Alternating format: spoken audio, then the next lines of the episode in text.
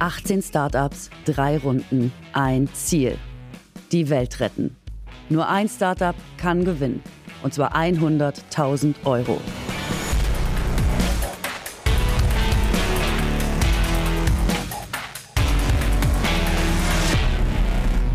Wir nehmen Biokohlenstoff erstmal in roher Form und dann bereiten wir das so vor, dass der Betonhersteller es wirklich nur noch in seinem regulären Produktionsprozess reinwerfen muss. Wie eine Backmischung. Wie eine Backmischung, genau, richtig. Also wir sind mittlerweile echt eine coole Community aus ganz Deutschland, teils Österreich. Äh, teils auch gerade neu ein paar Amerikaner, die zur Oktoberfest nach München gekommen sind. Die sich ein Dirndl ausgeliehen haben, was? Heute die Vorrunde. Zwei Startups treten gegeneinander an. Nur eins kommt weiter. Welche Idee schafft es in den Recall? Ich bin Katrin Bauerfeind und das ist meine neue Podcast-Show. Frau Bauerfeind rettet die Welt. Los geht's. Herzlich willkommen zu Frau Bauerfeind rettet die Welt. Wir suchen hier die besten Ideen, um die Welt ein bisschen besser zu machen, gerechter zu machen, fairer zu machen. Und wir haben sensationelle Startups hier bei uns, insgesamt 18, die uns ihre Ideen präsentieren. Und heute haben wir die letzten beiden, die gegeneinander antreten, die nämlich beide in Runde 2 kommen möchten bei uns. Und dann womöglich auch noch ins Finale, das wäre quasi Runde 3, denn da warten 100.000 Euro auf die GewinnerInnen. Diese 100.000 Euro Preisgeld werden zur Verfügung gestellt von Planet Hero, eine Initiative der Zürich-Versicherung. Und äh, wir sind also schon eine Weile dabei im Weltrettungsbusiness. An meiner Seite ist wie immer der liebe Johannes Strate. Wir haben einen vergleichsweise guten Job. Wir müssen erstmal nur zuhören und dann mal gar nichts machen, außer fasziniert sein und beeindruckt und so. Aber es ist wirklich nicht so leicht, weil wir nehmen unsere Aufgabe sehr ernst und äh, wir wollen eine gute Entscheidung am Ende treffen. Und es ist wirklich nicht leicht, sich von richtig guten Ideen zu verabschieden. Heute quasi letzte Runde in der Battle-Paarungsrunde. Kannst du noch, Johannes? Kannst du noch? Klar kann ich noch. Also ich meine, sich gute Ideen anzuhören, ist doch eigentlich eine sehr schöne Geschichte. Und da steht man morgens schon etwas beschwingter auf. Also ich finde das äh, in der Tat immer noch total interessant und kann noch. Ja klar. Außerdem wollen wir natürlich ja auch eine Chancengleichheit wahren. Ne? Stimmt. Und deswegen bin ich im Kopf immer noch so frisch wie wir bei können Projekt jetzt 1. echt nicht hier. Wir können jetzt hier nicht, ich, es geht hier um die Weltrettung. Eben, wir ja können nicht- jetzt noch nicht, da darf dir noch nicht der Atem So, ausgehen. nee, will jetzt niemand ein Stück Schokolade pitchen. nee. Es geht nämlich jetzt erst los. Hier wie bei der Weltrettung auch.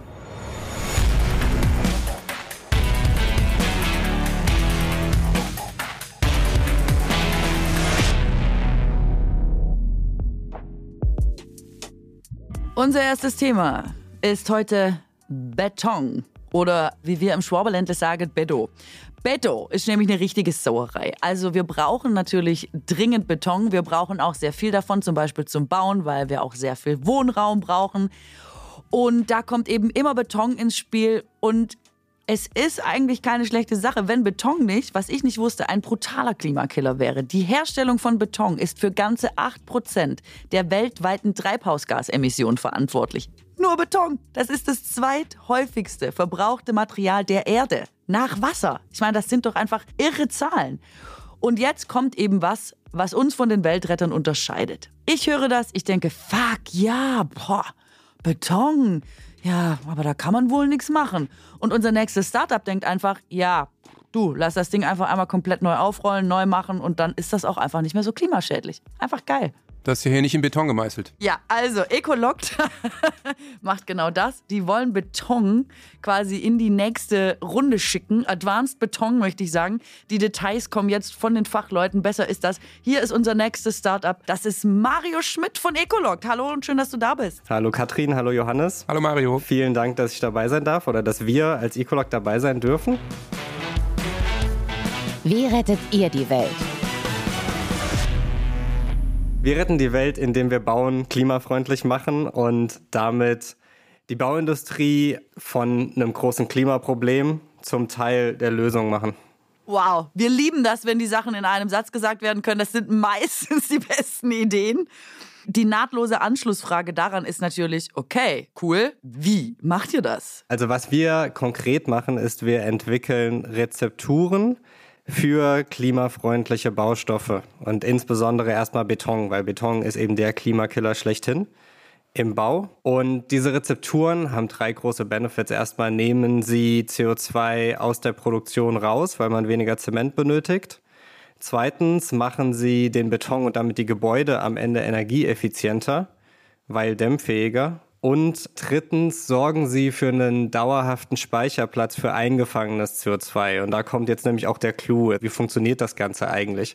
Wir nutzen nämlich ein Material, das nennt sich Biokohle oder Biokohlenstoff. Und das besteht eben fast pur aus eingefangenem CO2. Wie man das erhält, ist, man nimmt Abfallbiomasse, das können zum Beispiel Reste aus der Holzindustrie sein, Reste aus der Landwirtschaft, selbst Klärschlamm. Und das jagt man durch einen Prozess, der nennt sich Pyrolyse. Also da wird das sehr stark erhitzt auf bis zu 900 Grad unter Ausschluss von Sauerstoff. Und dabei wird praktisch diese Materie reduziert auf den Kohlenstoff und der wird in eine sehr stabile Form gebracht. Das heißt, der ist dann bis zu 1000 Jahre stabil, außer natürlich, ich werfe ihn auf den Grill. Das Material sieht nämlich tatsächlich auch aus wie Holzkohle, die wir sozusagen auf dem Grill verwenden würden.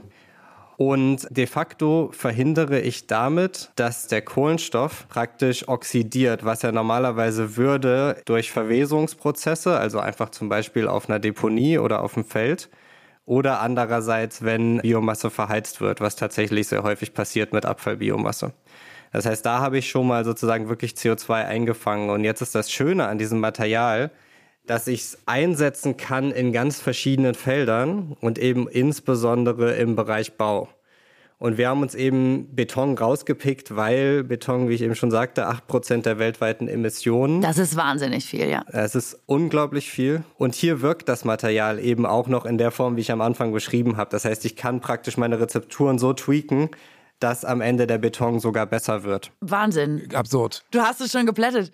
Es gibt euch erst seit einem Jahr quasi? Ja. Wow, okay, das ist krass. Und der Beton ist schon im Einsatz. Der wird demnächst in den ersten Tests im Einsatz sein. Also wir sind jetzt wirklich gerade in der Phase, wo es sozusagen aus dem Labor in die Pilotversuche geht. Ich wollte nur noch mal, dass man ein Bild davon hat, was da überhaupt passiert, weil man hat da jetzt keine Vorstellung. Bis 2050 wird die Welt so viel Beton verbrauchen, dass jeden Monat nochmal ein weiteres New York entsteht. Ist es richtig? Genau, das ist richtig. Also man sagt da wahlweise ein neues Manhattan ist, glaube ich, genau das Richtige. Oder man sagt Paris, je nachdem, in welchem Raum man sich gerade befindet. Das ist ungefähr dieselbe Betonmenge. Und das ist eine Studie vom, ich meine, vom World Resources Institute, könnte sogar vom World Economic Forum sein, ist ja auch egal. Aber die haben das praktisch mal gemessen, wie viel wird schon jetzt verbraucht und auf Basis von der Bevölkerungsentwicklung und Urbanisierung, wie wird das weitergehen? Ja, das hört ja nicht auf. Und da ist ein wahnsinniger Druck drauf in dieser ganzen Branche, wenn ich mich nicht täusche, weil es gibt ja schon Vorgaben gesetzlicher Art, auch wie hoch die CO2-Einsparungen in Zukunft sein müssen. Gerade im Bausegment müssen die enorm sein, weil eben der Ausstoß da auch so groß ist. Und deswegen suchen doch alle händeringend, was ihr da jetzt quasi macht, oder? Genau, man muss sich das aber trotzdem nochmal vor Augen führen, dass aktuell die gesamte Baubranche erstmal sehr darauf fokussiert ist, operative Emissionen rauszunehmen, sprich also Emissionen, die im Betrieb des Gebäudes entstehen, Heizen, Klimaanlage. Das heißt, ich will Gebäude erstmal energieeffizienter machen. Aber das ganze Thema Embodied Emissions, sagt man auf Englisch oder Denglisch dann ganz gerne, also die Emissionen, die in den Materialien drinstecken, die sind so ein bisschen nachgelagert in den Köpfen. Und das ist aber die nächste Welle, die eben kommen wird. Und jetzt haben sich praktisch auch Deutschland und einige andere große Industrienationen dazu verpflichtet, dass sie bis 2030, ich weiß gerade nicht, wie viel Prozent es sind, aber im Neubau so und so viel Prozent müssen praktisch aus CO2-freien Materialien kommen, so und so viel Prozent müssen aus CO2-reduzierten Materialien kommen. Also sowas kommt immer mehr und entsprechend fühlt sich natürlich auch die Industrie, sprich die Zementunternehmen, die Betonunternehmen genötigt, nach und nach zu handeln. Ich würde aber trotzdem sagen, der Druck könnte noch viel, viel stärker sein. Ja, und das ist auch noch was, was ich gut finde zum Einordnen. Pass auf, mit jeder Tonne, die ihr herstellt, spart man den Emissionsverbrauch einer durchschnittlichen Person pro Jahr. Also die eine Person im Jahr verbrauchen würde. Ist das auch richtig? Genau, also da haben wir praktisch einmal den gesamten CO2 Impact genommen, den wir sozusagen enablen, ja, indem wir einerseits diese Biokohleherstellung ermöglichen, dadurch, dass wir die Endnutzung dafür schaffen, andererseits der Zement, den wir rausnehmen. Und drittens noch die anderen Materialien, die wir auch teilweise ersetzen. Also da ist zum Beispiel jetzt die verbesserte Dämmfähigkeit noch gar nicht mit reingerechnet. Wow, okay. Das ist krass. Spannend. Eine Tonne von dem Material, also eine Tonne von dieser Biokohle, spart eben fast drei Tonnen CO2 ein. Und man hat ja den Umrechnungsfaktor 3,67 zwischen CO2 und Kohlenstoff, dann zieht man noch ab, wie viel Emissionen sozusagen bei Transport und Herstellung selbst entstehen. Und dadurch hast du aber schon super viel natürlich in diesem Material selbst drinne. Und der Zement ist das Problem in Beton, ne? Also das ist normal, das nehmt ihr raus und Zement ist das, was es eigentlich problematisch macht, weil es eben ja so erhitzt werden muss, um es zu verarbeiten. Okay, gut, das wollte ich nur nochmal klarstellen. Das wäre ja schön, das eigentlich nochmal zu erklären. Warum Beton so viel CO2 verbraucht. Also ich bin mir nicht sicher, ob das jetzt jeder Hörer weiß. Genau, es ist tatsächlich der Zement bzw. der sogenannte Zementklinker. Der wird produziert, indem man Kalkstein nimmt. Den importieren wir meistens aus China oder Vietnam. Und dieser Kalkstein wird sehr stark erhitzt auf ca. 1450 Grad. So, dabei habe ich natürlich einerseits Emissionen, weil ich eben einfach eine extreme Hitze benötige, die zum Beispiel über erneuerbare Quellen oder auch über Strom jetzt noch nicht so abdeckbar ist. Das ist circa die Hälfte. Und die andere Hälfte ist, dass in dem Kalkstein selber ist Kohlenstoff drin. Und das heißt, wenn ich den so stark erhitze, in dem Fall nicht unter Sauerstoffentzug. Also das nennt man dann Kalzinieren. Dabei wird eben das CO2, was eingeschlossen ist, auch noch frei. Und es gibt bisher noch keinen wirklichen Weg da drum herum. Man braucht halt einfach den Zement als Bindemittel. Und wie kriegt ihr euren Kohlenstoff in euren Beton rein? Ist das ein neuartiger Vorgang sozusagen, den ihr auch mitentwickelt? Nee, wir versuchen sozusagen die Industrie an die Hand zu nehmen und zu sagen, wir machen euch das so einfach wie möglich. Das heißt, wir nehmen Biokohlenstoff erstmal in roher Form.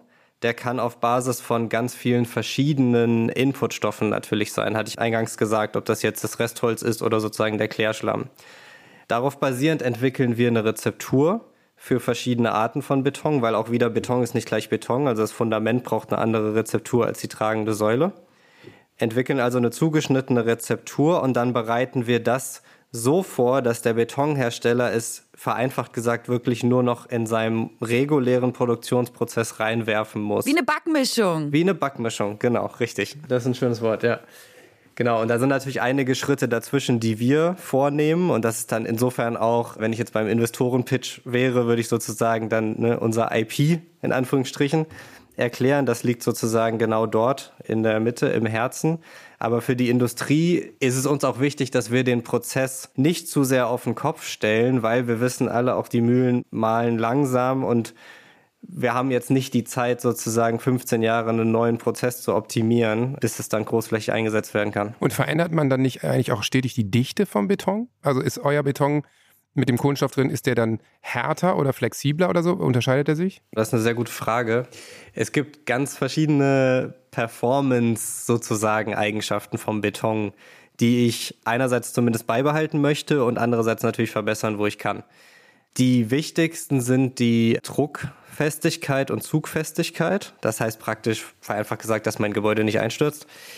Und die können wir bis zu einem gewissen Punkt gleich halten, aber ab einem gewissen Punkt natürlich, wenn ich ganz, ganz viel Zement rausnehme, weil es natürlich nicht genau dasselbe Material ist, dann wird es zu viel. Das heißt, ich versuche sozusagen den Punkt, an dem das passiert, weiter hinauszuschieben in meinen Rezepturen. Gleichzeitig können wir aber andere Eigenschaften wiederum sogar verbessern. Also das ist zum Beispiel die Dauerhaftigkeit oder Robustheit was bedeutet über den Lebenszyklus vom Gebäude, wenn sozusagen Wasser eindringt, im Winter friert das und so weiter, fängt das irgendwann an zu bröckeln. Ja, oder bleibt das Gebäude stabil? Und das können wir tatsächlich sogar verstärken, diese Robustheit. Und du hast es gerade angesprochen, die Dichte tatsächlich, die reduziert sich, weil Biokohle hat eine geringere Dichte als Zement. Das sorgt dafür, dass es am Ende leichter wird. Was natürlich auch im Bau nochmal schöner ist, da freut sich sozusagen der Bauunternehmer, dass er ja Leichtbau machen kann im Endeffekt. Wobei jetzt so langfristig konntet ihr das ja nicht testen, ne? Also es gibt ja Häuser, die stehen seit 100 Jahren. Könnte man das garantieren, dass das trotzdem genauso langlebig ist? Also die relevanten Institute, zum Beispiel Deutsches Institut für Bautechnik, die haben dann entsprechende Tests, wo sie das sozusagen simulieren. Sie lassen das Ganze einfach beschleunigt ablaufen und schauen dann, wie reagiert der Beton darauf. Insofern kommst du natürlich sehr nah dran heran. Aber was du natürlich dann nicht simulieren kannst, ist, wie verändert sich jetzt tatsächlich beispielsweise die Atmosphäre, wie ist das Wetter wirklich über die nächsten 100 Jahre. Also ganz hundertprozentige Sicherheit bekommst du nicht, aber du kannst das tatsächlich im Labor approximieren. Und ich habe gelesen, dass ohnehin, also Rohstoffe gibt es, ist überall Knappheit. Beton, der herkömmliche Beton, ist unter Umständen gar nicht mehr ewig verfügbar, weil auch dafür die Rohstoffe schon knapp werden, wie zum Beispiel Sand. Genau. Ja, bei Sand denkt man immer gar nicht, wie kann das denn sein? Wir haben so viele Wüsten auf der Welt.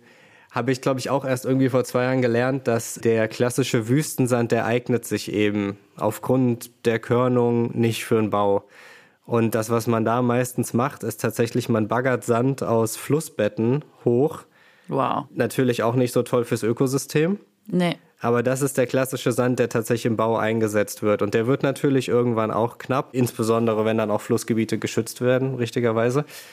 Und ja, wir können tatsächlich auch einen Teil Sand ersetzen. Da geht es jetzt auch so ein bisschen in die Gebiete rein, wo ich nicht mehr super viel ins Detail gehen kann, weil das dann sozusagen die, die Secret Source ist. Aber wie verhält sich das denn preislich eigentlich? Ist euer Beton, könnt ihr da mithalten? Ist auch eine sehr, sehr gute Frage. Sehr gute Frage, Johannes. Ich kann das auch gerne schon mal sagen. Wollte ich schon wieder sagen, aber jetzt hast du dich schon selbst gelobt.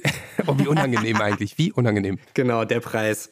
Also grundsätzlich ist ja erstmal bei den meisten nachhaltigen Methoden, die man jetzt in die Industrie einbringt, so, dass die so ein gewisses Green Premium haben. Weil wenn sie das nicht hätten, wäre die Frage, warum die Industrie das nicht schon länger auf eine andere Art und Weise macht. Die große Frage ist dann, wie kann man das entsprechend kompensieren? Bei uns geht es jetzt um einen Aufpreis auf einen Kubikmeter Beton, der wäre vielleicht bei 10 bis 15 Prozent. Das hängt eben total am Ende von der Anwendung ab. Also setze ich es jetzt für die Gehwegplatte ein oder setze ich es jetzt eben für den Fundamentbeton ein. Aber wir denken eben, dass die Mehrwerte, die ich eben beschrieben habe, die haben ja auch einen Preis. Also wenn ich jetzt heute nicht den Standardbeton nehme, sondern ich möchte einen, der dämmfähiger ist, dann zahle ich ja auch mehr dafür. Und das haben wir bisher auch vom Markt sozusagen zurückgespielt bekommen, besteht natürlich eine Bereitschaft zu zahlen, die auch dann über den Standard hinausgeht und so, dass diese 10 bis 15 Prozent am Ende gar nicht so viel sind. Ja, und sag mal, ihr seid ja vor kurzem erst gestartet und wenn man dir zuhört, hat man das Gefühl, pff, ihr macht das eigentlich schon seit zehn Jahren und das ist ein super erfolgreiches Business um wirklich auch in der Entwicklung schneller zu werden und dann natürlich auch wirklich diese Projekte, die ich eben beschrieben habe, auf die Straße zu bringen. Das geht nur mit gutem Personal. Deswegen haben wir jetzt angefangen einzustellen und sind gerade am Teamaufbau. Das macht unglaublich Spaß und das ist eigentlich auch so ein bisschen das, worauf ich mich immer gefreut habe, als wir am Anfang gegründet haben. Super. Braucht ihr noch Leute? Wir suchen immer gute Leute aktuell. Also wenn ich... Bewirbst du dich? Ja, womöglich. Mal gucken, was ihr so sucht.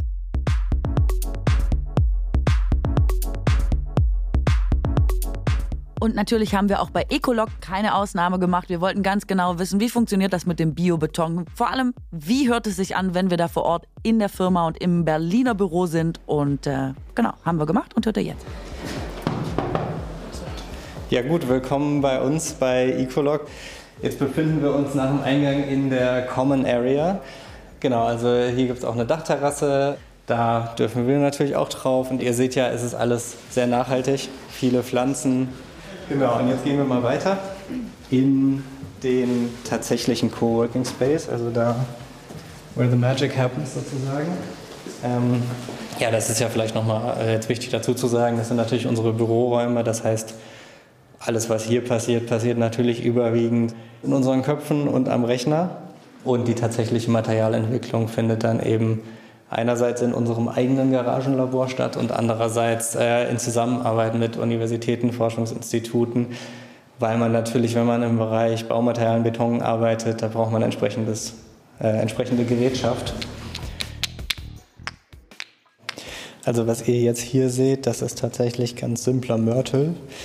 Ihr werdet merken, wenn ihr die anfasst, die fühlen sich eigentlich sehr gleich an. Es gibt aber zwei auffällige Unterschiede zwischen diesen beiden. Ja, der eine, wie man sieht, ist der eine Mörtelblock deutlich dunkler. Und das liegt dann einfach ganz daran, dass ich äh, Biokohle reingemischt habe, die schwarz ist. Und das andere ist, der ist auch noch ein bisschen leichter. Das ist ein Vorteil, den haben wir noch gar nicht erwähnt. Aber Leichtbetonbau ist auch ganz beliebt. Im Endeffekt machen wir das Ganze ja wegen der Klimawirkung und deswegen ist uns auch ganz wichtig, dass wir praktisch zählbaren Impact haben. Wir haben uns mal als Ziel ausgegeben, als wirklich bewusst hochgegriffenes Ziel, 500 Megatonnen CO2-Wirkung, die wir gerne pro Jahr erzielen wollen irgendwann. Die Zahl ist jetzt natürlich sehr hoch, bewusst, man soll sich ambitionierte Ziele stecken. Wenn wir jetzt 100 Megatonnen schaffen, dann bin ich persönlich auch happy. Ähm, und dann hat man einen Beitrag geleistet und das ist, das geht natürlich nur dann, wenn wir wirklich eben in diese, ähm, ja, in den breiten Markt reingehen. Ja. Wir können nicht in Nischenapplikationen bleiben, sondern wir müssen in der Lage sein, das Haus mit all seinen Bestandteilen zu bauen, weil nur dann kannst du auch so viel Wirkung erzielen.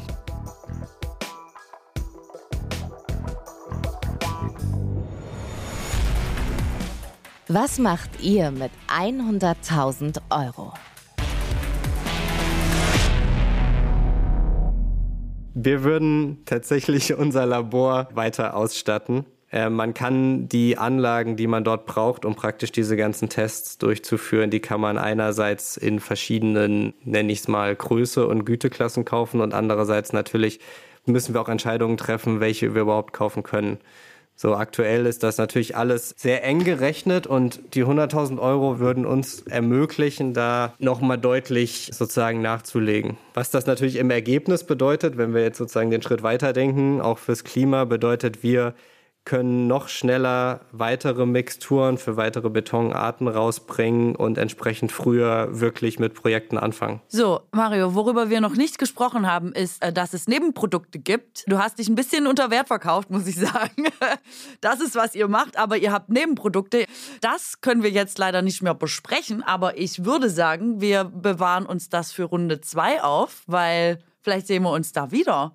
Aber das schon mal als Teasing, oder? Ja, das ist auf jeden Fall auch nochmal ein spannendes Thema. Also würde mich sehr freuen. Ja, würde uns auch freuen. Und dann sagen wir bis hierhin schon mal herzlichen Dank für diese kleine Unternehmensführung durch Ecoloct. Vielen, vielen Dank. Dankeschön. Danke. Und das mit der Backmischung, das schenke ich euch. Schau mal doch, die Backmischung fürs Bauen quasi. Wir sind gut in Slogans. Willst du keine Lizenz? Okay. Super, danke.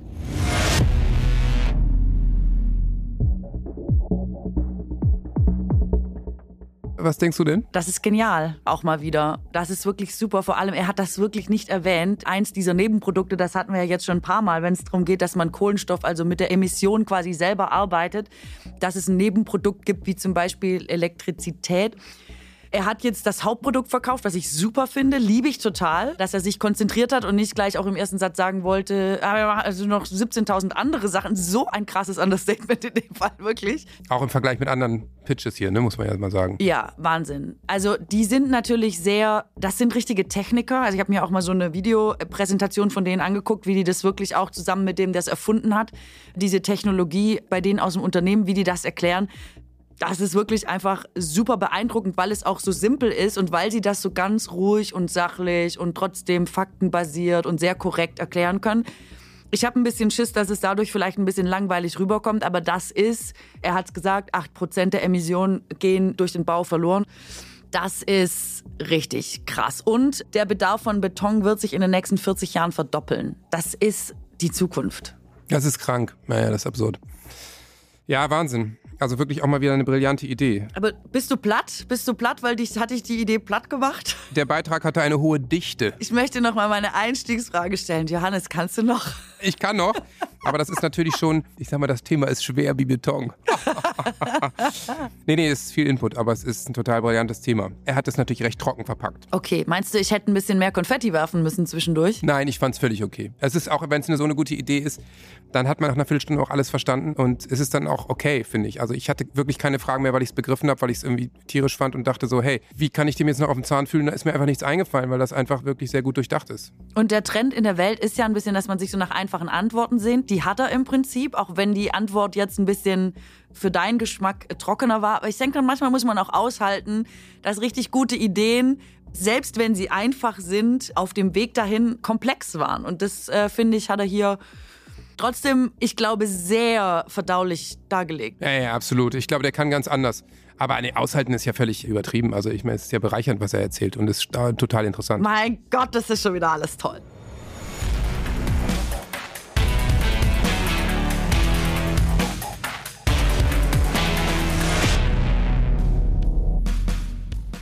Ihr wollt mehr über die Startups und ihre Ideen erfahren? Dann abonniert unseren Instagram-Kanal. Frau Bauerfeind unterstrich rettet die Welt. Den Link findet ihr auch in den Show Notes.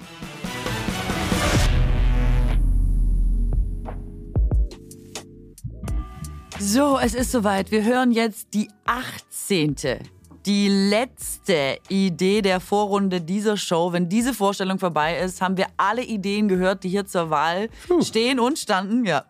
Ja, wir sind jetzt volljährig. ja, es ist jetzt schon irgendwie ein bisschen besonderer Moment, Johannes, oder? Schon schön, ja, finde ich schön. Hast du ja. eine kleine Rede vorbereitet? Ich habe eine Rede vorbereitet, habe den Zettel verloren Oh. und habe dann gedacht, es ist besser, es kurz zu halten. Ja, da hast du vollkommen recht.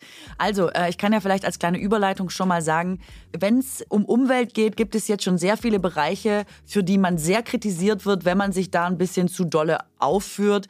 Was ich konkret meine ist, wenn man sehr viel Fleisch isst, wenn Ja, man sehr viel fliegt, all diese Dinge, da wird man jetzt unter Umständen schon geblamed. Was mich immer ein bisschen wundert, ohne dass ich zum Blamen aufrufen möchte, ist, dass man fürs Shoppen, ausgiebiges Shoppen, nicht wirklich geblamed wird, obwohl die Fast-Fashion-Industrie vor allem einer der größten Umweltverschmutzer überhaupt ist. Ja, ich habe schon das Gefühl, dass man auch aufs Dach kriegen kann, wenn man eben in den falschen Läden einkauft. Ne? Also ich sag mal, immer wenn ein Primark aufgemacht wird, dann ist das schon eine Demo vor der Tür, weil man weiß, dass es absolut trashig produziert wird und unter fürchterlichsten Bedingungen. Also da ist es mittlerweile schon ein bisschen wie eben kaufst Fliegen? im Supermarkt oder ja, wie, ja ich meine, Fliegen ist ja quasi kein Artikel, den du Ja. haptisch in der Hand hältst, aber es interessiert die Leute mittlerweile schon, wo der Apfel herkommt, aber eben auch, wo die Hose herkommt. Also ich habe schon das Gefühl, dass es auch für Firmen immer wichtiger wird, nachhaltig zu produzieren und eben auch in einem Klamottenstück ein Second Life zu geben. Ja, das ist total richtig, weil es ist noch eine erschreckende Zahl, die ich vorwegschicken möchte. Angeblich wird jedes neue Kleidungsstück nur siebenmal getragen. Und das ist Ja, das sehr ist absurd. wenig, weil es ist das Gegenteil von nachhaltig. Das ist total absurd. Das habe ich jetzt auch schon ein paar Mal gelesen, diese Zahl. Und die ist so verrückt. Also, Ja. ja, ist bei mir nicht so. Bei dir? Bei mir auch nicht. Und ich arbeite auch hart daran, nichts mehr zu kaufen, was Potenzial hat, weniger als 30 Mal, ab da lohnt es sich angeblich,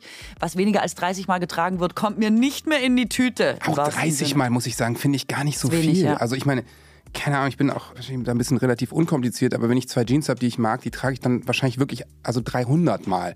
Ja. Und auch Sneaker trage ich, bestimmte Sneaker, da wundere ich mich immer, dass ich die dann schon vor sieben Jahren auf Natur auf Fotos entdecke oder sowas. wirklich.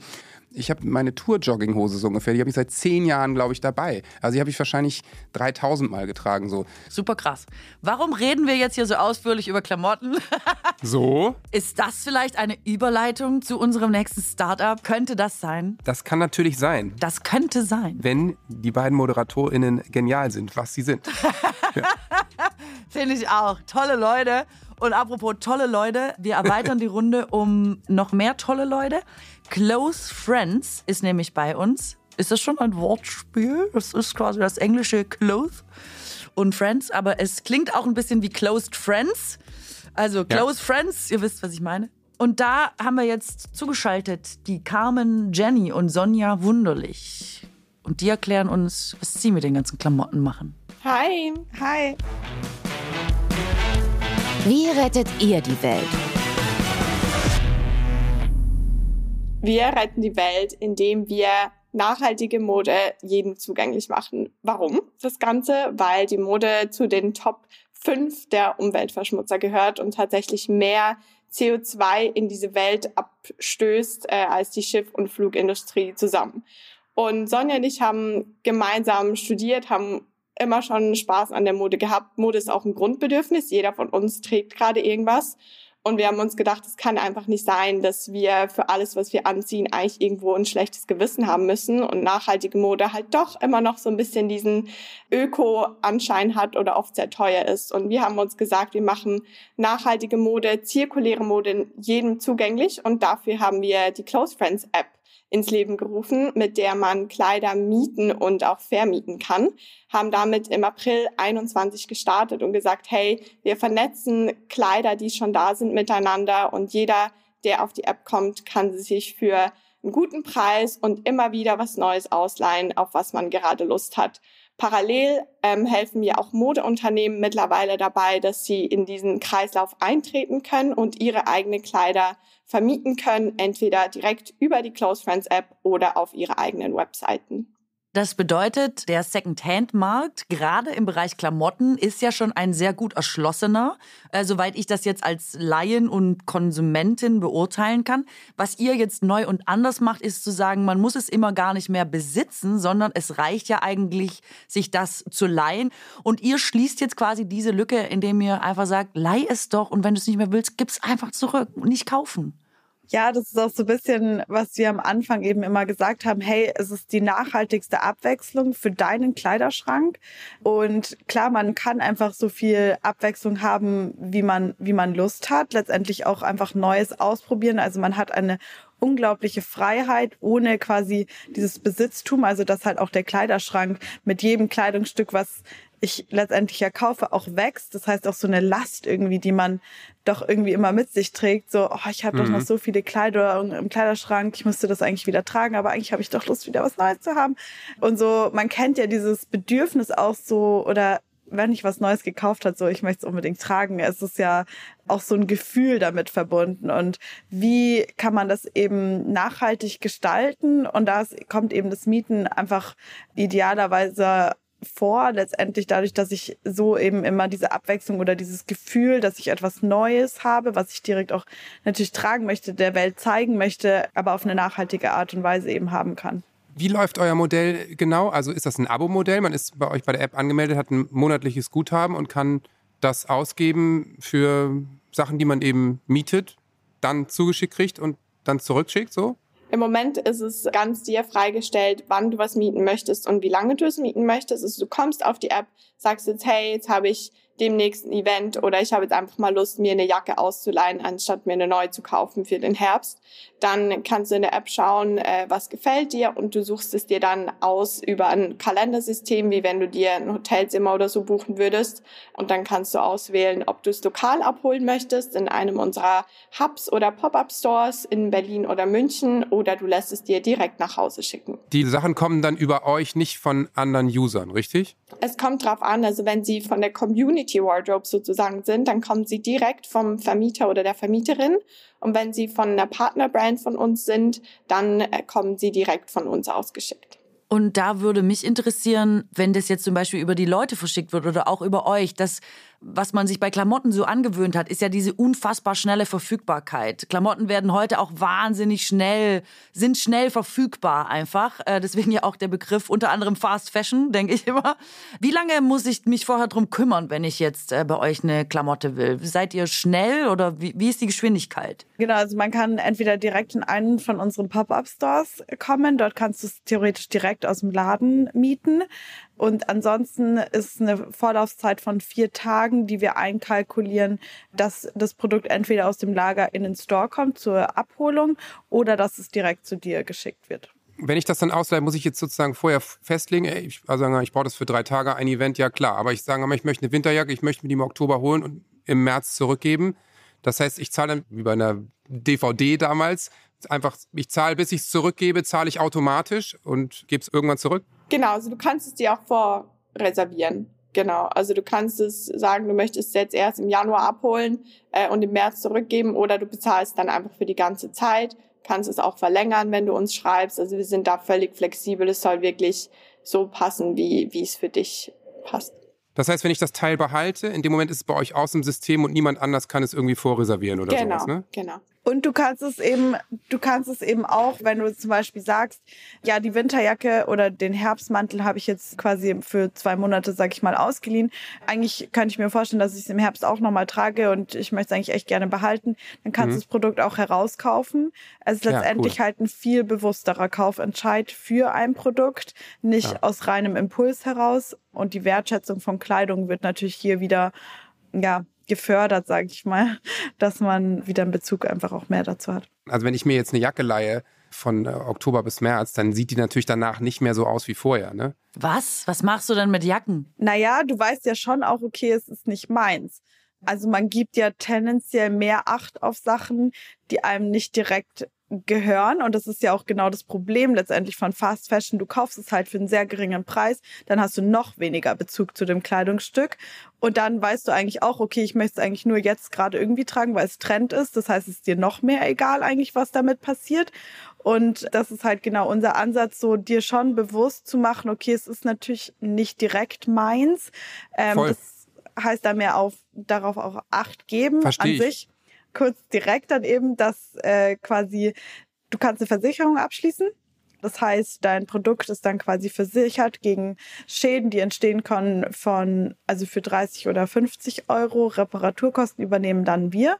Wenn das Produkt ganz kaputt gehen sollte, dann muss man als User letztendlich für den Marktwert von dem Produkt aufkommen. Ah, okay, das ist ein Grund aufzupassen. Ja, klar. Weil ansonsten ist meine Erfahrung, sobald dir etwas nicht gehört, passt du überhaupt gar nicht geil darauf Ja. auf. Also Ja, man voll. sieht es der Welt auch an. Ja, aber auch das andere other way around. Also ich meine, es ist ja auch so, wenn ich mir was neu kaufe und vielleicht auch eine Jacke kaufe, die ein bisschen besser ist, die gut ist, dann passe ich schon darauf auf. Trotzdem kann es mir natürlich passieren, dass ich einen Fahrradunfall habe und die Jacke natürlich Schrott ist. So, also das ist ja möglich. Aber okay, dann muss man die natürlich bezahlen, klar, oder es gibt eben die Versicherung. Lass uns doch mal drüber reden, was sind das überhaupt für Klamotten, die ihr habt? Es ist ja dann jetzt, so wie es klingt, nicht Fast Fashion, sondern es scheinen eher höherpreisige Klamotten zu sein. Oder was kriege ich bei euch?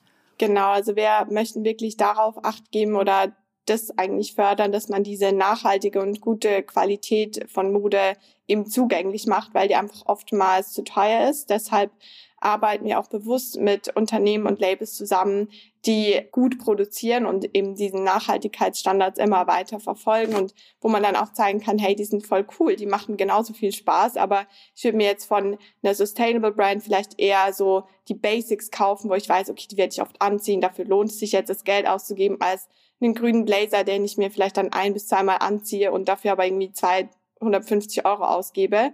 Aber über das Mieten kannst du dir eben den Sustainable Blazer dann für einen Preis mieten, wo du dir den sonst mal kurz bei Fast Fashion kaufen würdest. Und so heben wir eben Sustainable Fashion und Fast Fashion wie auf ein Level. Parallel sagen wir aber auch, dass alles, was im Kleiderschrank ist, ist da. Und wenn man das in einen Kreislauf bringt, dann ist es genauso nachhaltig. Also lieber miete ich mir ein Zara-Kleid, sage ich jetzt mal, anstatt ein neues zu kaufen. Und so kann man es dann wie sagen, okay, wir haben von der Community Wardrobe alles, was schon da ist, das bringen wir in einen Kreislauf. Parallel haben wir die Sustainable Brands, die wir zugänglich machen, die wir auch vorstellen und wo du die dann kennenlernst über die Close Friends App. Ich wollte noch vorher einhaken und zwar, wie spontan seid ihr? Also Johannes möchte die Jacke mieten von, sagen wir mal, Oktober bis Januar und stellt aber Mitte Januar fest, es ist ihm doch noch recht kalt. Er möchte sie jetzt gerne auch noch im Februar tragen und im Februar denkt er, den März würde ich auch noch gerne dazu nehmen. Geht das oder ist das, hätte er sich das mal besser vorher überlegt? wir sind sehr spontan. Man kann uns immer schreiben und ich weiß nicht, wie viele Sachen wir schon mal so spontan dann auch äh, irgendwie möglich gemacht haben. Auch ja, wenn man uns schreibt, wir sind ja noch ein Startup und das ist ja auch das Coole daran, dass man direkt mit der Community in Austausch kommt, dass man mit ihnen sprechen kann. Wir dann vielleicht auch merken, hey, wenn das nicht nur Johannes so geht, dann brauchen wir vielleicht ein Feature, was das Verlängern über die App automatisch ermöglicht. Und so lernen wir auch immer wieder dazu. Und parallel kannst du jederzeit sagen, ich möchte es mir verlängern, sofern die Jacke natürlich danach nicht schon vermietet ist.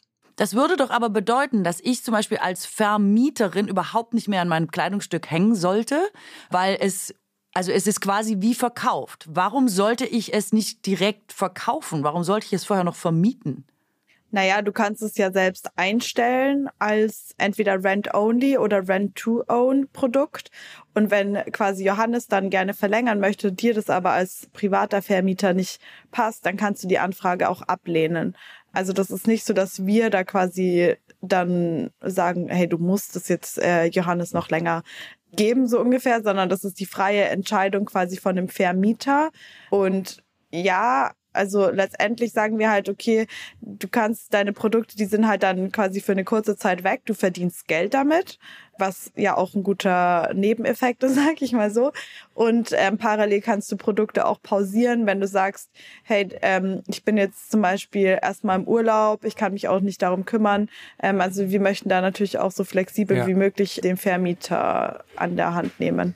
Was ist denn, wenn ich in dem Moment nun einfach die Jacke nicht zurückschicke und mich totstelle irgendwie? Du bist so ein schwieriger Kunde, Johannes. Also ich kann das nicht Nee, anders nee, nee. sagen. Ich spiele nur einige, einige Erst Szenarien, weißt du nicht, wie lange Szenarien die Jacke durch. haben willst und dann gibst du sie gar nicht mehr zurück. Dann ist sie, ist sie kaputt. ja. Also was ist denn mit dir? Na, ich meine, klar, dann werdet ihr mir natürlich irgendwie nachstellen und ihr habt wahrscheinlich meine Daten und zieht mir dann, habe ich irgendwie eine Kaution hinterlegt? Das ist meine Frage. Genau, also du hinterlegst keine Kaution. Äh, Im Moment haben wir das noch nicht, aber du hast natürlich schon bezahlt. Wir haben deine Daten und werden dann entweder, also wir schreiben dir erstmal, Johannes, wo bist du? Mhm. Kannst du dich wieder Ja, melden? genau. Ähm, und dann ähm, genau. Können wir bitte einen anderen Namen klassischen- einsetzen? Klassischen Mahnungsprozess müssen wir Okay. aber sagen, ist tatsächlich sehr, sehr selten bis gar nicht vorgekommen. Da sind wir auch sehr dankbar um unsere Community, ähm, ja, dass man echt so eine tolle Basis auch hat mit denen. Ihr habt gerade gesagt, man kann Geld verdienen, wenn man es vermietet. Ich als Vermieterin kann auch Geld verdienen. Wie viel Geld kann ich denn verdienen? Und wie verdient ihr daran mit? Genau, also wir haben ein Preismodell, das ist auch, war eine lange Arbeit und es, äh, es entwickelt sich stetig weiter, weil so ein Mietpreis für ein Kleidungsstück muss man auch mal erst irgendwie definieren, was ist das. Für uns hat sich aber herausgestellt, dass wir einen, ab einem ersten Wochenpreis arbeiten, weil man so einen ersten Grundpreis einfach drin haben muss, auch als Vermieterin, um dann die ganzen Verwaltungskosten, sage ich mal, zu decken. Da steigen wir ein mit einem Grundpreis von ungefähr drei Prozent vom Originalpreis. Also es richtet sich immer nach dem Originalpreis plus minus 12 Euro. Und für jeden zusätzliche Woche ist es dann nochmal ungefähr drei Prozent vom Originalpreis. Ein Beispiel, deine Jacke, Johannes, kostet im Durchschnitt 200 Euro ähm, oder kostet im Originalpreis 200 Euro, dann kostet sie für so zwei Wochen ungefähr 36 Euro und dann für jede zusätzliche Woche nochmal ungefähr 8 bis 12 Euro. Okay, dann komme ich ja eh irgendwann automatisch an einen Punkt, wenn ich minimal Mathe kann, dass ich irgendwie nach drei Monaten denke, also jetzt macht es schon Sinn, das Ding zu kaufen, weil viel ist es nicht mehr so ungefähr. Genau. Wenn du sie kaufst, dann zahlst du natürlich nur noch den Differenzwert bis vom Super, ja. Originalpreis. und wenn sie jetzt aber schon irgendwie dreimal gemietet wurde, dann musst du natürlich auch nicht mehr den Neupreis bezahlen, sondern der geht dann Ah, okay, sozusagen cool. dynamisch runter. Das heißt, ihr geht aber richtig in dieses tatsächlich Fast-Fashion-Segment. Also kurze Verweildauer bei den Leuten eigentlich. Vielleicht wirklich nur ein, zwei Events, ein, zwei Wochen. Und dann geht's eigentlich schon weiter, weil sonst, wie Johannes sagt, macht es eigentlich schon Sinn, sich zu überlegen, ob man es nicht neu kauft. Naja, es wird ja günstiger, je länger du es dann ausleihst. Ja. Also mit jeder zusätzliche Woche, das ist ja nicht mehr der volle Mietpreis dann, den du am Anfang gezahlt hast, sondern der reduziert sich ja um jede weitere Woche, die du quasi dazu buchst. Okay. Also wir möchten das schon fördern. Und gerade wenn es halt, also so vier Wochen mieten quasi, das ist ideal, sag ich mal so, weil dann Mhm. bist du dir wirklich bewusst, das Kleidungsstück auch, ähm, sag ich mal, genutzt zu haben oder du bist nicht wetterabhängig, so, ah, jetzt habe ich mir eine Jacke ausgeliehen von Johannes, weil es jetzt eigentlich gerade kalt ist, aber nächste Woche wird es plötzlich wieder 21 Grad und jetzt konnte ich sie gar nicht tragen und muss sie wieder zurückschicken. So ist ja auch irgendwie doof. Deshalb aber durchschnittlich werden im Moment auf der Plattform die Produkte zwischen zwei bis drei Wochen gemietet. Weil du noch gefragt hast, wie wir damit Geld verdienen, um diese Frage nicht zu unterschlagen. Wir machen Kommission von jeder Transaktion, die über die App geht. Und ähm, wenn wir mit Partnerbrands zusammenarbeiten, arbeiten wir da noch auf einer gesonderten Partnership-Basis, die dann aber zielgerichtet für jede Brand ausgerichtet ist. Was ist mit Porto und sowas und Retoure? Also wenn das Teil ankommt und ich meine, kann ja passieren, ziehst du an und denkst, shit, ist viel zu klein, hab mich halt vertan. Ja, du hast 24 Stunden Zeit, um, um es uns zu melden. Wenn du es direkt äh, dir nach Hause schicken lässt, dann äh, organisieren wir den ganzen Rückversand. Und das zahlt ihr? Genau, kriegst auch einen Teil zurückerstattet. Aber wenn du es normal mietest, dann zahlst du den Versand und den Rückversand noch. Wir sind aber auch hier an der Lösung, dass wir da irgendwie was machen können, dass du eben nur einen Weg zahlst und das einfach einfacher wird, weil wir auch möchten, dass ja das nicht daran scheitern sollte, wenn du wenn du dir was mietest.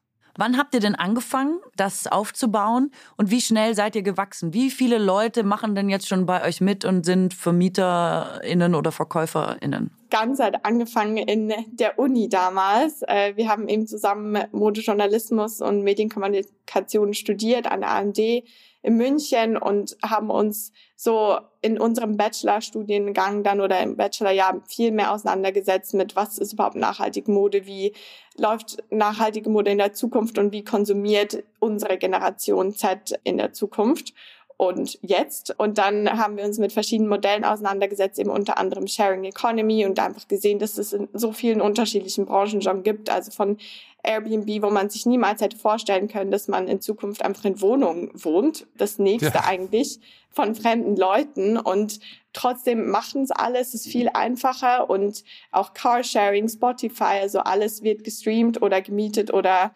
ausgeliehen und haben dann gesagt, eigentlich müsste es sowas für Kleidung auch geben und gesehen, okay, es gibt schon so parallele Modelle in anderen Ländern, aber eigentlich noch keines, was so richtig funktioniert, auch nicht bei uns und haben dann gesagt, let's try. Ähm, dann ist der Gedanke mit Close Friends gekommen und haben dann aber parallel beide noch gearbeitet und irgendwann haben wir gesagt, so jetzt all in, haben dann unsere Technical Co-Founders heute kennengelernt, ähm, Janis und Tim, mit denen wir die ganze App gebaut haben. Dazwischen sind viele Testings gelegen von Bike Delivery ausfahren in, in ganz München, um überhaupt mal zu sehen, wollen die Leute mieten was heißt das Bike Delivery? Was habt ihr da gemacht? Wir sind mit unseren Fahrrädern gefahren. Ihr seid selber mit den Rädern durch München gefahren und habt die Klamotten verteilt? Ja, wir wollten natürlich mit den Usern sprechen. Also klar. wenn jemand was ausgeliehen hat, klar war das für uns einfach super spannend, mit den Leuten am Anfang zu sprechen, die wirklich was gemietet haben, die wir auch nicht kannten. Ich meine, ja. München ist klar ein Dorf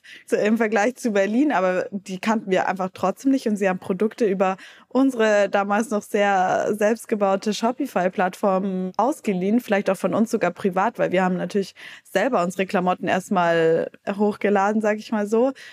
Und das war natürlich ein Mehrwert. Was habt ihr rausgefunden? Was haben die euch gesagt? Also was ist das Feedback gewesen? Also offensichtlich so, dass ihr weitermachen wolltet? Ja, für uns war schon, also eben wie Sonja sagt, so einfach, es, es hat auch gezeigt, hey, es macht den Leuten auch Spaß, mal sowas auszuprobieren. Und wie gesagt, damals war Lockdown, also es war jetzt nicht die Zeit, wo du dich groß aufbrezeln musstest, außer vielleicht für ein Zoom-Meeting. Und es wurden dann viel zum Beispiel Mäntel gemietet, um spazieren zu gehen oder Taschen. Und wir haben damals auch unsere heutige Digital Content Managerin kennengelernt, die eine von unseren Test-Userinnen war. Wir waren sehr aktiv auf Social Media, haben wir immer alles mitverfolgt, gefilmt, TikToks dazu gedreht, um halt so diese Entstehungsgeschichte mit zu dokumentieren. Und sie hat uns damals dann irgendwie auf dem Schirm gehabt und ist heute Teil unseres Teams. Also auch ein Win auf jeden Fall daraus und eben auch User von damals sind heute UserInnen von der App. Und was haben wir rausgefunden? Also, dass es auf jeden Fall Need ist, diese Newness von, wenn man sich was kauft, in seinem Leben zu haben, dass es einfach irgendwie ein Grundbedürfnis ist, dass man sich darüber auch neu ausdrücken kann, dass es irgendwie Spaß macht, auch mal was anderes zu tragen und dass es tatsächlich die Leute nicht komisch finden, irgendwas Fremdes zu tragen, wenn man sagt, hey, man hat es ja sowieso dann auch nur für eine gewisse Zeit an. Es könnte jetzt auch Secondhand sein und dass es den Leuten auch einfach Spaß macht. Und das war von Anfang an unsere Grundvision, nachhaltige Mode zu zeigen, dass es eben nicht dieses eingestaubte, altbackene Öko-Dings ist, sondern dass es richtig Spaß macht und eigentlich cooler ist als diese nervigen Fast-Fashion-Plastik-Sachen. Wie groß seid ihr jetzt mittlerweile? Also wie viele machen mit? Aktuell wir haben die 10.000 UserInnen geknackt auf der App. Also wir sind mittlerweile echt eine coole Community aus ganz Deutschland, teils Österreich. Äh, teils auch gerade neu ein paar Amerikaner, die zur Oktoberfest nach München gekommen sind. Die sich ein Dirndl ausgeliehen haben, was? Dirndl waren sehr gut, wirklich. Es war also Ehrlich? Also Dirndl und Oktoberfest Sachen allgemein natürlich Tracht aber genau und arbeiten mit über 30 Partnerbrands zusammen, die man auch auf der App direkt finden kann. Ja, Wahnsinn. Wenn man die Sachen zurückschickt, dann schickt man die gewaschen bzw. dann gereinigt zurück, ne? Nee, und das übernehmen alles wir. Also da ah, sollst ah, okay. du wirklich dir, es sollte im gleichen Zustand sein. Also hier auch wieder der Airbnb-Vergleich. Du gehst aus der Wohnung, ist aufgeräumt, ist nichts kaputt, Endreinigung. aber ja. der Vermieterin übernimmt die Reinigung. Okay, und da cool. arbeiten wir auch mit äh, Everdrop zusammen, also mit nachhaltigen ja, Waschmittelhersteller, dass wir auch da wieder halt einfach überall, was wir machen können, nachhaltig agieren. Ich finde das super, weil ich glaube, dass mittlerweile ganz viele Kundinnen, zum Beispiel die Fast-Fashion-Läden, Zara, H&M und so, wie eine Mietplattform nutzen. Ich glaube, super viele Sachen werden geholt, ja. einmal angezogen, einfach wieder zurückgebracht. Ich dachte immer schon, wollen die nicht einfach das Ding als Mietservice ausbauen? Was man jetzt auch in diesem Zusammenhang mit die Leute bestellen immer mehr übers Internet und so hört, ist, das machen auch schon große Hersteller, dass sie es nicht mehr kostenlos versenden wollen, weil sie sagen, die Leute bestellen so unfassbar viel Kram, dass das schon wieder eine Belastung ist wegen der ganzen Auslieferung. Also umso mehr Pakete, wieder mehr Emissionen, weil einfach so viel im Umlauf ist. Deswegen fand ich das auch nicht schlecht. Ist das eine Option für euch, die Fahrradauslieferung oder achtet ihr auch quasi beim Wegschicken nochmal auf die Nachhaltigkeit, weil ist schon ein Faktor auch bei so vielen, bei so einer großen Community, oder? Voll, also gerade es fängt ja schon bei der Verpackung eigentlich an. Also wir sagen den privaten Vermietern zum Beispiel, schaut, ob ihr noch benutzte Kartons zu Hause habt, die ihr wiederverwenden könnt. Plus, wir arbeiten hier mit Send Me Pack zusammen, die ja auch quasi Kartons verwenden, die sie recyceln und wieder aufbereiten und den letztendlich großen Online-Händlern zur Verfügung stellen. wir waren in dem großen Glück, dass wir sie vor Höhle der Löwen noch kennengelernt haben und auch Partner quasi geworden sind. Und auch hier bieten wir unseren Vermietern an, wenn sie viel vermieten, dass sie auch hier selbst Kartons für ihre Versendungen bestellen können. Der CO2-Wert oder die Emissionen spielen eine große Rolle. Im Moment ist es aber noch so, dass wir als Unternehmen uns leider, sag ich mal, oder wie auch immer, darauf fokussieren, dass wir Kleidung vermieten und dadurch CO2 einsparen, das nicht mehr neu produziert wird. Wir haben die Testings gefahren mit Bike Delivery etc., aber leider wird es eben noch nicht subventioniert oder auch von Usern die sind einfach so eine krasse Convenience gewöhnt. Sie müssen bei Klar. Amazon Prime bestellen und kriegen es am gleichen Tag noch zugeschickt. Das auch noch zu challengen, beziehungsweise hier die Versandkosten für Bike Delivery sind halt klar würde das jeder User gerne machen, aber der Preis spielt halt einfach die ausschlaggebende Rolle. Und im Moment ist es einfach noch zu teuer, als dass es der Privatnutzer dann auch machen würde. Und wir als Unternehmen können die Subventionen im Moment oder gerade als Startup noch nicht tragen, leider. Ja. Das ist einfach auch scheiße, dass Amazon diese ganze Retoure-Politik total Voll. kaputt macht. Ne? Also hey, du kaufst fünf Größen, schick vier zurück, uns doch scheißegal, wir zahlen Versand und wir kaufen das auch so groß ein, dass wir die, die Produzenten natürlich im Preis drücken können und so. Und auch was Zara und H&M natürlich, die wissen doch genau, dass bei ihnen ein Kleid ausgeliehen wird, wird für ein Event angezogen und dann geben sie es zurück. Das interessiert die halt nicht, weil es da die Masse macht. Ne? Ja. Wenn ihr in die Zukunft blickt und euch was wünschen könntet, wie entwickelt sich Mode? Wie wird das aussehen? Also am liebsten wird nur noch bei euch gemietet, ist mir klar, aber. ich glaube, die Zukunft der Mode ist ein ganzheitliches Konzept, was eben Circular Fashion heißt. Und es fängt in der Produktion an, dass Kleidung schon nachhaltiger produziert wird und ganzheitlich gedacht wird, eben was auch danach damit passiert. Aber ein sehr großer Teil ist eben in der Nutzungsphase. Und da sehen wir unsere Vision natürlich darin, eine wichtige Rolle zu spielen und dieses Mieten und den Austausch von Mode zu einer Normalität zu machen, in den Alltag zu bringen. Und für uns haben wir am Anfang immer gesagt, wir stellen uns vor, dass man die Basic Garderobe zu Hause hat, dass man da auch die nachhaltigen Labels kennt, die man über die Close Friends App zum Beispiel kennenlernt und alles, worauf man Lust hat, was man braucht, sich dazu mietet und so ein einfach Nachhaltigkeit gar nicht immer gesagt werden muss und gesagt, das ist jetzt übrigens gemietet oder so, sondern dass es einfach der Standard ist und dass es normal ist. Mieten ist das neue Besitzen. ja, das hast du jetzt gesagt, sehr gut. Und dann wird es jetzt wieder Zeit für unseren Betriebsausflug. Es ist der letzte. Close Friends zeigen uns, was da so passiert in ihrem Showroom in München. Hallo, Hallo und herzlich willkommen bei Close Friends. Wir haben früh angefangen mit Hubs in verschiedenen Städten zu arbeiten, wo man die Produkte, die man über die App mietet, eben abholen kann, abgeben kann, so vielleicht auch coole neue Stores oder Restaurants kennenlernt. Und da hat sich jetzt eine Zusammenarbeit angeboten, wo wir einen Rental Corner einrichten konnten, den wir hinter uns hier haben und wo man immer wieder jetzt neue Sachen von uns eben aus der App entdeckt, wo wir saisonal durchwechseln können, die man vor Ort mieten kann, wo man auch eben die Sachen immer noch zurückbringen kann und mein Close Friends einfach nochmal auf eine andere physische Art erleben kann und natürlich auch die Kundschaften sich vermischen oder die Communities, die wir ansprechen und es auch super spannend ist, dann eben diese Communities zusammenkommen zu lassen und so auch immer wieder voneinander zu lernen.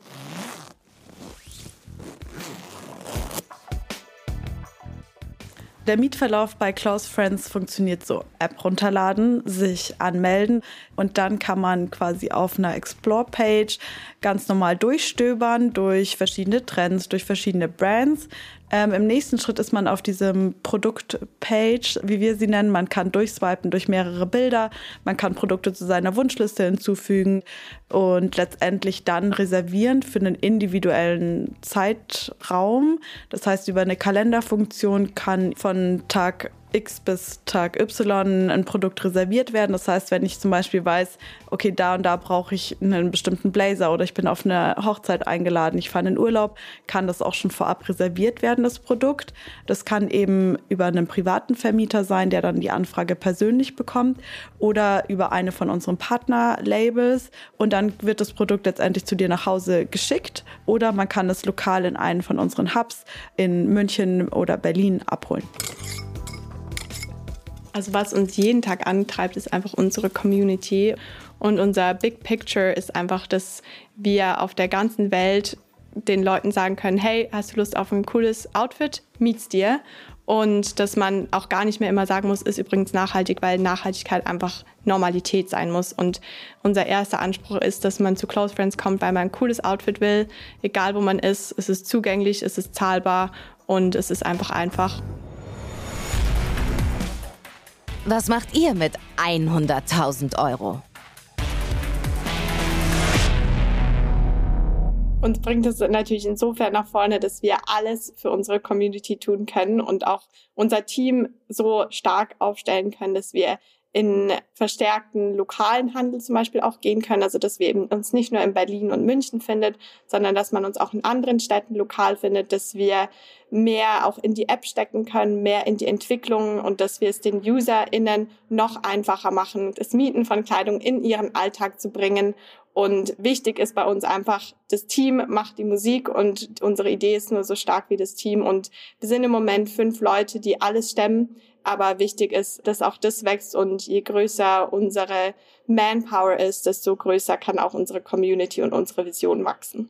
Cool, super. Also ein besseres Schlusswort hat bei uns niemand, außer vielleicht noch Johannes, ich nicht. Danke auch an Sonja und danke an Carmen von Close Friends. Danke euch. Und womöglich sehen wir uns in Runde zwei. Vielen Dank euch beiden. Wir freuen uns. Danke euch, bis bald. Ciao. Tschüss. Tschüssle. So, Johannes, wir haben's gehört. Close Friends. Kleider ausleihen, Ja. statt sie zu kaufen. Also überhaupt die Idee, Dinge nicht mehr zu besitzen, sondern sie vielleicht, ja, also mehr sharen, mehr teilen, mehr leihen. Dass das vielleicht die Zukunft zeigt. Warum nicht bei Klamotten? Gerade dieser Bereich hätte es nötig. Finde ich super. Funktioniert ja zum Beispiel, finde ich, glaube ich, beim Carsharing total gut. Du, du nutzt das Auto und stellst es dann einfach wieder irgendwo ab. Das ist natürlich da ein bisschen das Problem. Du sammelst ja deine Jacke nicht irgendwo ein und legst sie irgendwo wieder ab, sondern es ist natürlich mit dem Vorgang verbunden, das zu mieten. Das wird dann irgendwie von Woche zu Woche natürlich teurer und ab einem Monat, sagten sie ja auch, oder irgendwie ein bisschen länger, lohnt es sich dann fast auch, das Teil zu kaufen.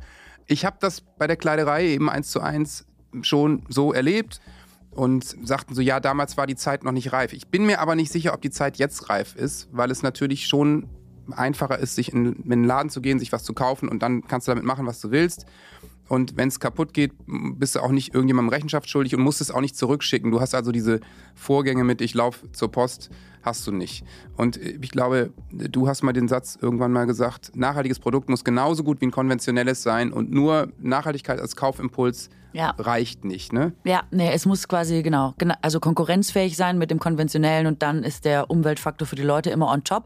Ich finde die Idee trotzdem sehr reizvoll, weil ich ja, Ja. wirklich der Meinung bin, dass, äh, dass das in irgendeiner Form die Zukunft sein muss. Ob jetzt die Zeit ist, weiß ich auch nicht, aber vielleicht ist es einfacher, wenn man ein bisschen saisonaler denkt. Also für Veranstaltungen zum Beispiel Voll. braucht man sehr viele Klamotten, vor allem als Frau und es ist völlig geisteskrank, die jedes Mal zu kaufen oder beziehungsweise man leiht sie da auch schon heute. Also warum könnte ja auch ein Vorteil sein. Umso mehr diese Plattformen da sind, umso mehr hat man diese Möglichkeit und vielleicht kommt über besondere Events oder Winter, wobei gibt's ja wahrscheinlich auch nicht mehr lange, aber du weißt, was ich meine. Also über diesen Gedanken etabliert sich das vielleicht. Man darf vielleicht jetzt noch nicht seinen ganzen Kleiderschrank in Laien denken, sondern vielleicht nur mal für den Anfang Einzelteile.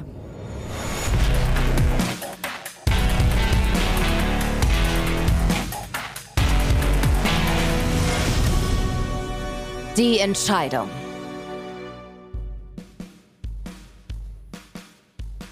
So, dann sind wir jetzt wieder in unserer Pitch-Runde, nämlich So wo es. wir nochmal pitchen und Ja. einfach uns gegenseitig versuchen zu überzeugen, welches Unternehmen das Beste ist, dass beide Unternehmen die Besten sind. Jeder zieht einen los und, Ja, und dann geht's wirft los. sich nochmal Auf in los Schale geht's los. Ja. für Ziehen los. Das Unternehmen. los, los, los. Gut. Oh, Echolockt habe ich hier. Oh, okay, dann habe ich Close Friends. Ja. Ich fange an, okay? Magst du starten? ich fange mal ja. an. Ding, ding, ding, ding, ding, ding, ding.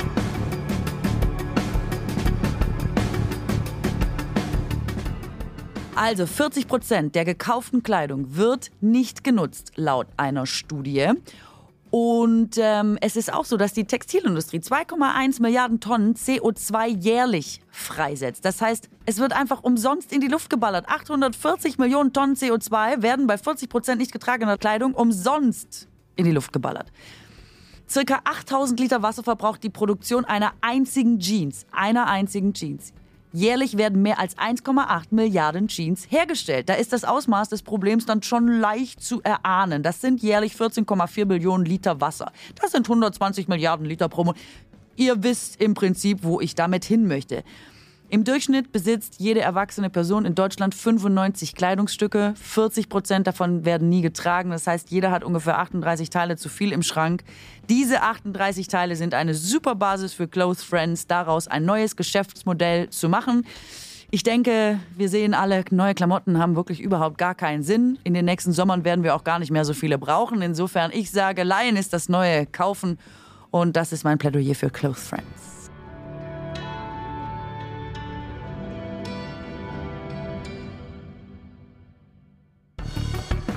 Ja, das hast du schön gesagt und ich kann das total gut nachvollziehen. Ich komme zu einem etwas festeren Baustoff als Kleidung. Man kann natürlich auch versuchen, Beton zu tragen, aber es wäre wahrscheinlich eine mühselige Angelegenheit. Aber man könnte meinen, Beton wäre eine Erfindung des 20. Jahrhunderts. Also habe ich irgendwie fast auch immer gedacht, um ganze Stadtgebiete zu versiegeln oder zu verbauen. Aber schon das Pantheon in Rom, wie du ja weißt, wurde aus Beton errichtet. Nur eben nicht aus Ecolock-Material. Und das kreide ich den Römern ehrlich gesagt bis heute an. So geht's nicht. Beton hat ein mieses Image und ist auch in unserer Sprache negativ beachtet. Betonwüste, Betonfrisur. Aber Beton ist nach Wasser das am zweithäufigsten verwendete Material der Welt. Und das ist eben das Problem.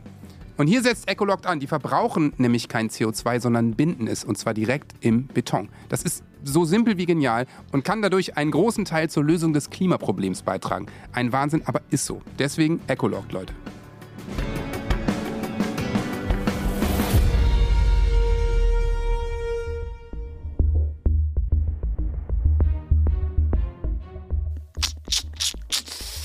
Also unterschiedlicher könnte es jetzt aber auch wirklich Nee, nicht wirklich sein. unterschiedlicher kann's also nicht jetzt sein. Ehrlich, Klamottenleihen und hier CO2 im Beton Mhm. binden. Meine Güte nochmal. Klamotten sind echt ein Problem. Es ist aber Ja, die Frage, ja, ob ja. quasi der konkrete Impact, den, eine, den ein Unternehmen wie jetzt Close Friends, ob der quasi ausreicht, um das Problem zu lösen. Das ist ein Baustein, aber ist der groß genug? Das ist ja hier vielleicht für uns die Frage bei unserer Entscheidung, wenn wir in Runde 2 mitnehmen. Ich sag's jetzt einfach frei raus. Ich wäre für Ecolog, weil ich das größere Problem Ja. beim CO2-Ausstoß auch beim Bauen sehe und auch wirklich die Idee für genial halte. Ich glaube, alles, wo wir in Zukunft CO2 nicht emittieren, sondern wo wir ihn quasi anders, wo wir CO2 anders speichern können, ist, hilft uns, glaube ich. Ja, das, das sehe ich ähnlich wie bei den Carbonauten und Finde ich auch. Das ist eine brillante Idee und davon braucht es einfach ganz, ganz viele und das ganz, ganz schnell. 2050 ist ja der Beton, geht der uns ja schon aus. Ne? Also das, gerade dieses Betonthema ist ja riesengroß. Ja, und ich glaube, der Verbrauch verdoppelt sich bis dahin auch nochmal. Also das, was, das ist einfach, ja, das ist echt einfach eine Riesendimension. Ecologed, oder? Ja, lass uns mit Ecoloct in Runde 2 Komm, gehen. wir hoffen einfach, Ecologed wird die Welt retten. So. Weiter in Runde 2.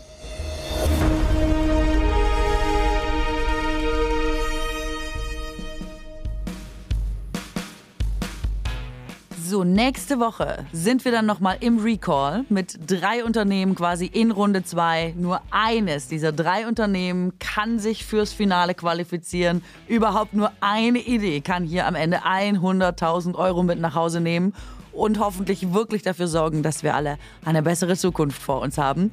Äh, apropos Zukunft, nächste Woche, lasst doch gar nicht so weit in die Ferne schweifen. Da seid ihr hoffentlich wieder mit dabei. Falls ihr Infos zu heute wollt, wie immer in den Show Notes. Aber jetzt erstmal alles Gute für euch und bis nächste Woche. Tschüss. Hallo Mario, nur ganz kurz, ich hoffe, ich störe gerade nicht. Ich wollte auch einfach nur ganz kurz sagen, herzlich willkommen in Runde 2. Wow, mega cool. Äh, wir freuen uns total, dass wir weiter sind und weiter mit euch die Welt retten dürfen. Freuen uns auf die nächste Runde und darauf, euch noch mehr von unserer Lösung zu erzählen.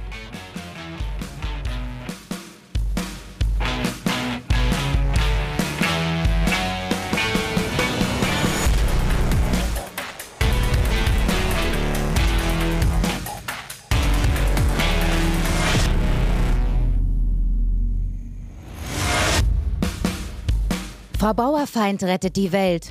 Die Podcast-Show für eine bessere Zukunft ist ein Podcast von 7-One Audio, produziert von Pool Artists. Moderation Katrin Bauerfeind. Co-Moderation Johannes Strate.